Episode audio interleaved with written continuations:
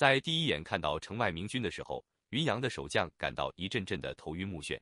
对方不但以无法想象的速度完成了学攻，而且还是一种前所未有的学攻模式。城墙不是向下坍塌下去，而是被轰上了天。如果是以前那种学攻的话，先不提那极大的失败率，即使获得成功，城墙坍塌的再厉害，也不会让守军没有可利用的地形。但现在站在平地上的云阳守将就可以毫无障碍地看到远处同样位于平地上的明军，部署在附近的清军守军已经彻底失去了战斗力。明军如果立刻发起进攻，就可以从这个没有丝毫抵抗能力的豁口冲入城中。守将几乎被这个巨大的恐惧瞬间击倒了。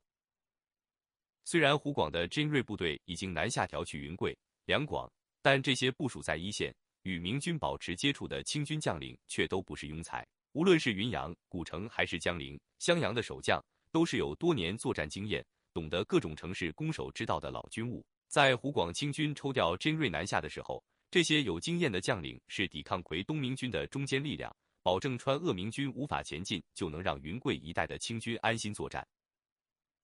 来人呐！在最初的恐慌过去后，云阳的守将立刻意识到局面还不是无可挽回。虽然不知道为什么。但明军没有在第一时刻发起进攻，毫无疑问是犯了大错。当时烟尘滚滚，如果明军冲进城，清军很可能看不清楚。云阳的守将和知府跑到现场时，说不定就会被明军当场抓住。守将想到这里，立刻惊出一身冷汗，大吼道：“堵住缺口，不要让贼人冲进来！”云阳守将飞快地指点着战场，对身边的亲卫喝道：“调一半弓箭手来，守住豁口两端。”弓箭手经常是被部署在城门附近，如果遭遇攻击，城门通常是最危险的地方，因为一旦取得城门，进攻方就可以畅通无阻地杀入城内。可现在云阳城最危险的莫过于这个豁口，这里的通道差不多和城门一样宽阔，但却连一扇门都没有。在焦急地等待弓箭手到位的时候，守将一直在默默祈祷明军不要立刻发起攻势。守将的祈祷果然应验了。一直到他从其他地段调来大队清兵，豁口两端也被密密麻麻的弓箭手占领时，明军依旧没有任何进攻的迹象。太幸运了，真是菩萨保佑！守将擦去额头上密密麻麻的汗珠，他发现豁口外的壕沟明军也没有填平，这又为守军添加了不小的优势。守清将已经认真检查过了豁口处的情况，如果是以前那种城墙坍塌，还可以对城墙进行迅速的紧急修补。不过这次明军把这段城墙破坏的实在是太厉害了，看起来只能先打退明军的攻势，等明军退去后彻底重修这一段的城墙了。差不多在清军将领透过烟尘看到明军的同时，明军也看到了城墙上的豁口。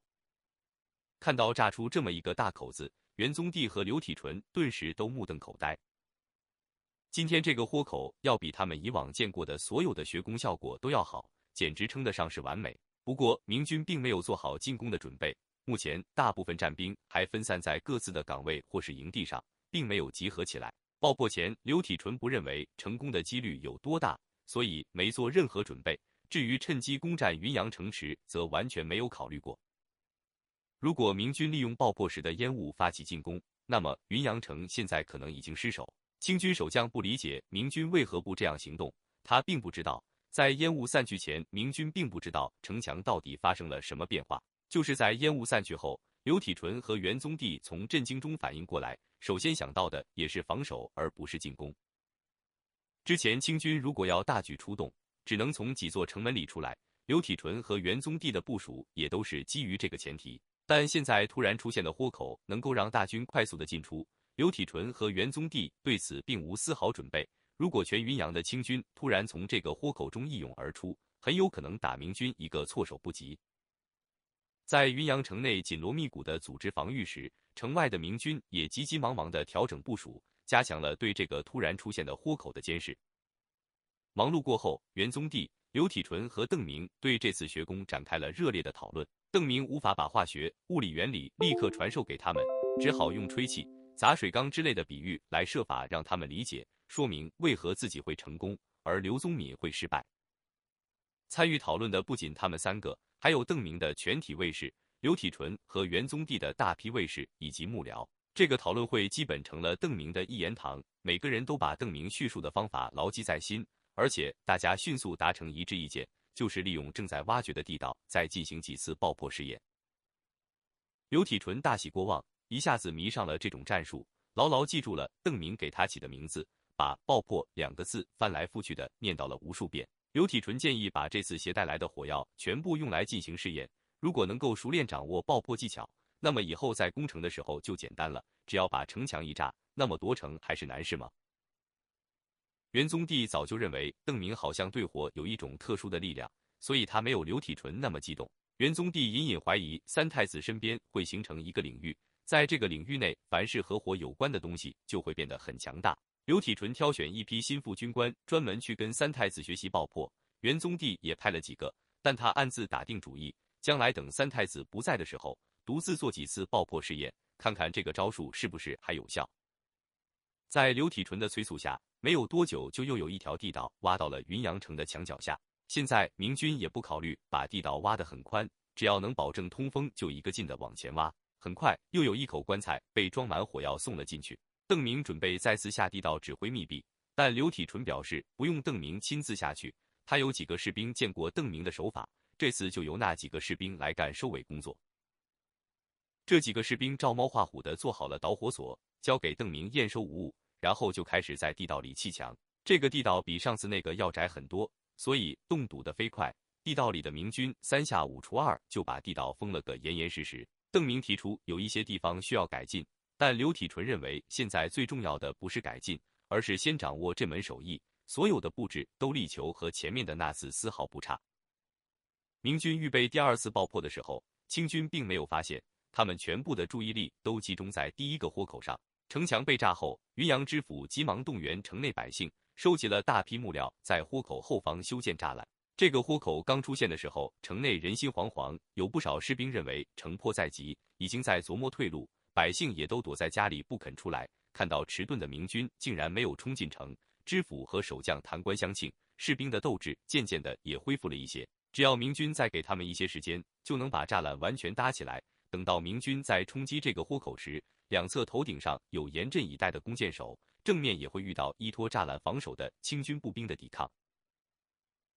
一旦这个栅栏完成，熬过这个白天，知府就会组织百姓制造大型的木笼，在木笼里装上石头，把豁口暂时填补一下，不让明军轻易进来。目前清廷对湖广前线的文官也是精挑细选，看重的不仅是文章写的如何，也要有一定的实战经验。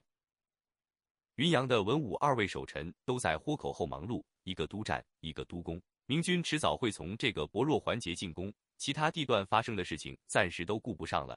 直到又是一声响雷从身后迸发，不错，不错，眼看着又出现了一段被炸塌的城墙，刘体纯脸上全是满意之 se。这种学工方式相对来说工作量小，进度快，而且效果明显，根本就不用挖大挖深。只要能往墙基下塞进去一具棺材就行。刘体纯意犹未尽地转过身，向卫士询问着其他几座土丘下面地道的挖掘进度，打算再爆破一次，让刚学会这手技术的部下再温习温习。他打算尝试一下邓明说过的改良措施，装药量也适当减少一些。不过，其他几条地道目前距离墙基还很远，前两次爆破用的地道差不多是同时开始动工的，所以进度差不太多。最快也要明天，甚至后天了。刘体纯仔细询问了几条地道的进度，心里估算了一下时间，转头对邓明说道：“刘体纯打算把各条地道上担任教学的老师们全抽调到一起，挖掘速度自然就会加快。”这个爆破在晚上也能进行吗？元宗帝问道。刘体纯听到后心中一紧，感觉元宗帝问到了点子上。按他想来，应该是白天阳气重，晚上阴气重，确实不能一概而论。当然可以，邓明笑道：“难道晚上就不能开炮了吗？至少打不准。”刘体纯说完后也笑起来。可是我们这个爆破已经打好了洞，把棺材往城墙底下一塞，没法不准。发现第二个豁口出现后，守将刚刚放宽一点的心顿时又绷紧了。原来贼人是要两路齐发。尚且完好的城墙暂时没有防守的必要了，因为两个大敞着的豁口就摆在那里。明军肯定不会吃饱了撑的再去爬城墙，但是城门不能不守。守将命令在四座城门下只留下最低的防守兵力，其余的士兵分成两队，同时在两个豁口后布防。明军很快就发现整个城墙上已经空无一人，于是刘体纯当机立断，不挖地道了，直接派兵跑过壕沟就开始刨墙角，只是在头上搭起一个棚子，防备从上面落下石头。这种挖掘比地道要简单多了，不需要很多人手，更不用考虑复杂的地道通风、搬运土石等问题。明军一口气组成了好几个小组，分布在云阳城墙下，同时开始挖洞。第二个豁口出现后，守军又曾发生动摇，在守将和知府的拼命劝说下，总算再次稳住人心。知府顾不上把第一个豁口后的栅栏进一步加固，就开始在新的城墙缺口后面开始修筑工事，一直忙到深夜，总算快要完成了。十个时辰以来，他就一直没休息过，后面还有督造木龙的工作等着他。由于豁口变成两个，木龙的需要量也要翻番。知府对那些修建木栅栏的民工许诺。等这批栅栏修好后，在开始造木龙前，他们每人都可以吃一顿饱饭，还有肉汤。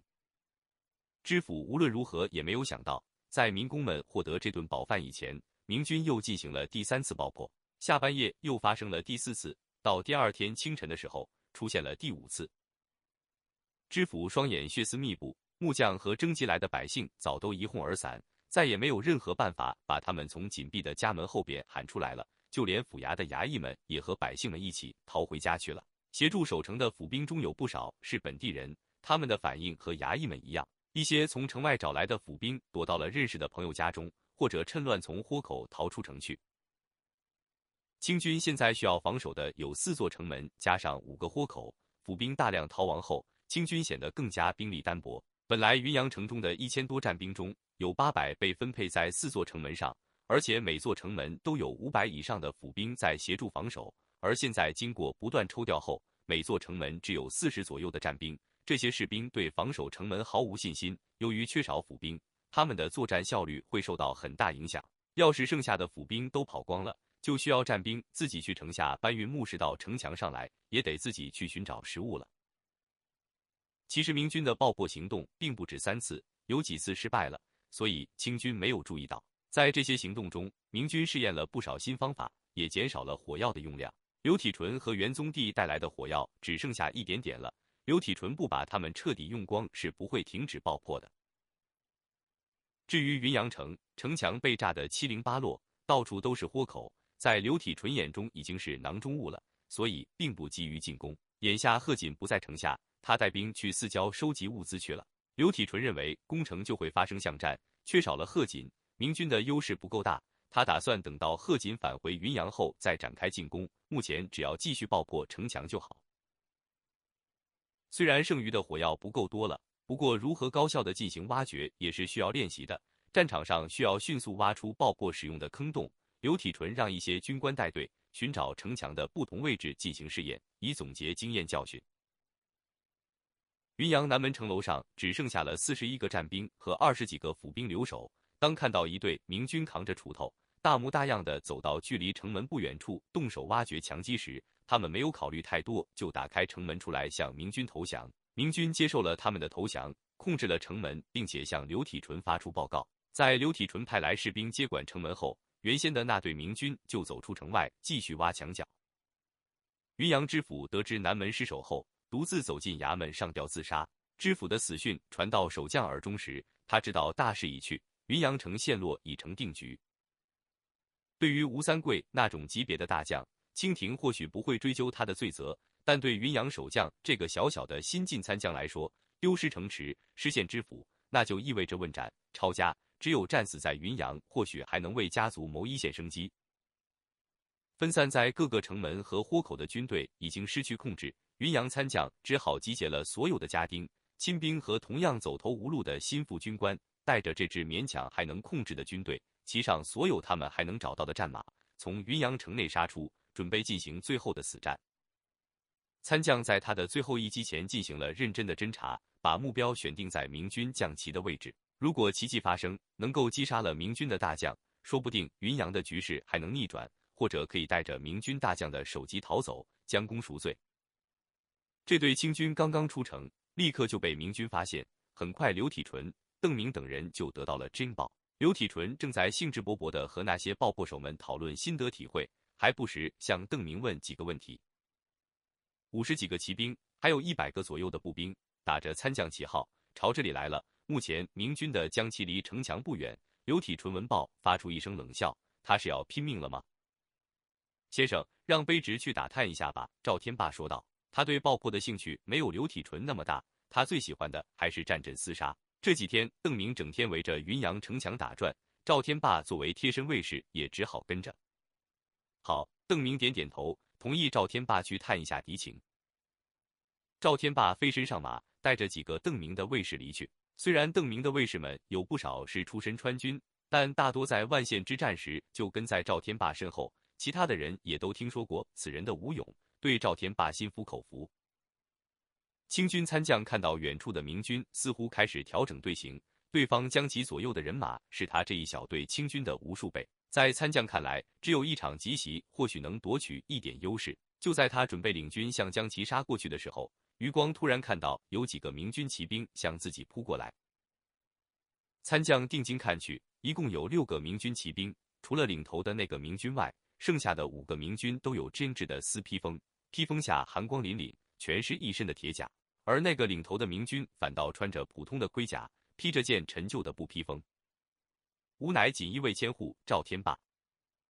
为首的那个明军大喊一声，挺枪纵马向清军杀来。参将也是一声大喝，迎马上前，手中长枪如毒蛇吐信，闪电般的刺向那个为首的骑士，满心以为能将其一举击杀。但对方长枪一摆，两支枪尖撞了一下，参将只感觉从枪杆上传来的力量大得不可思议，一下子就把他的枪拨开，脱手飞去。不等他反应过来，明晃晃的尖刺已经逼近，就在自己两眼之间。赵天霸走后，元宗帝和刘体纯调整了一下队形，准备迎战。他们认为这可能是敌人最后的亡命一击，虽然人数不多，但也不能掉以轻心。刚刚说了两句简短的命令。没等传令兵把他们传达给部队，就听到远处传来雷鸣般的欢呼声。怎么了？元宗帝和刘体纯不解的转过头。不过他们受到城墙和周围军队的影响，现在的视野不好，一时看不清楚。当然不会是坏事，因为这阵欢呼声是前面明军发出的。在一波高过一波的欢呼声中，赵天霸提着一颗血淋淋的人头，率领另外五个卫士返回江旗下。赵天霸从马上一跃而下。大步走到邓明身前，把云阳参将的人头置在邓明脚前。他面 S 一平静，口气波澜不惊。来敌共不齐一百五十五人，卑职等杀敌二十一人，余者皆降。有劳了。邓明微笑道：“云阳的战事看来是宣告结束了。知府自杀，主将战死，余下的清兵尽皆向明军投降。本来元宗帝还想派人去催贺锦赶快带兵回城准备巷战，现在也没有这个必要了。”刘体纯立刻派人去接管云阳的武库，发现火药完好无损后，他极为开心。携带来的火药已经耗尽，可云阳一投降就什么都有了。这里储存的火药比明军带来的还要多。刘体纯计划试验一下对城墙直接爆破。当年刘宗敏的失败仍让他耿耿于怀，现在有了邓明的启发，他打算尝试对墙壁进行密封爆破。元宗帝见势不好，急忙把火药分成三份。刘体纯继续研究爆破城墙没问题。但是不能挪用属于他和贺锦的那两份。当天下午，贺锦满心欢喜地返回云阳，他觉得此行收获不小。看来云阳清军的坚壁清野工作做得还是不够彻底。等见到云阳城后，贺锦满面的笑容都化为惊讶，面前是一片残垣断壁，城头上飘舞的是明军的红旗，而不再是清军的绿旗了。他们到底对云阳做了什么？我才走了两天，对吧？明明只有两天呐！贺锦对身边的亲卫大叫起来。